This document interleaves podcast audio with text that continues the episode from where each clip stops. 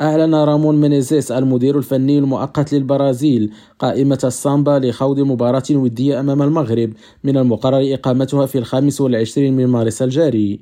وشهدت قائمة السامبا استبعاد نيمار دا سيلفا نجم باريس سان جيرمان وقائد المنتخب للإصابة بالإضافة لغياب كل من الحارس أليسون وفابينيو وفيرمينيو ثلاثي ليفربول. وغاب بداعي الإصابة أيضا كل من تياغو سيلفا مدافع تشيلسي إضافة إلى جابرييل جيزوس مهاجم أرسنال الذي يستعد للعودة إلى المشاركة مع المدفعجية لأول مرة منذ إصابته مع منتخب بلاده في كأس العالم الماضية وعرفت لائحة السيليساو تواجد تسعة لاعبين جدد سيحملون قميص المنتخب لأول مرة. واختار مينيزيس كوكبة من النجوم لهذه المباراة.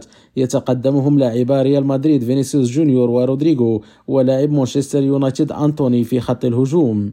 وستجرى هذه المباراة بالملعب الكبير بطنجة يوم السبت من الخامس والعشرين من مارس الجاري على الساعة العاشرة ليلا. خالد التوبة ريم راديو برازيليا.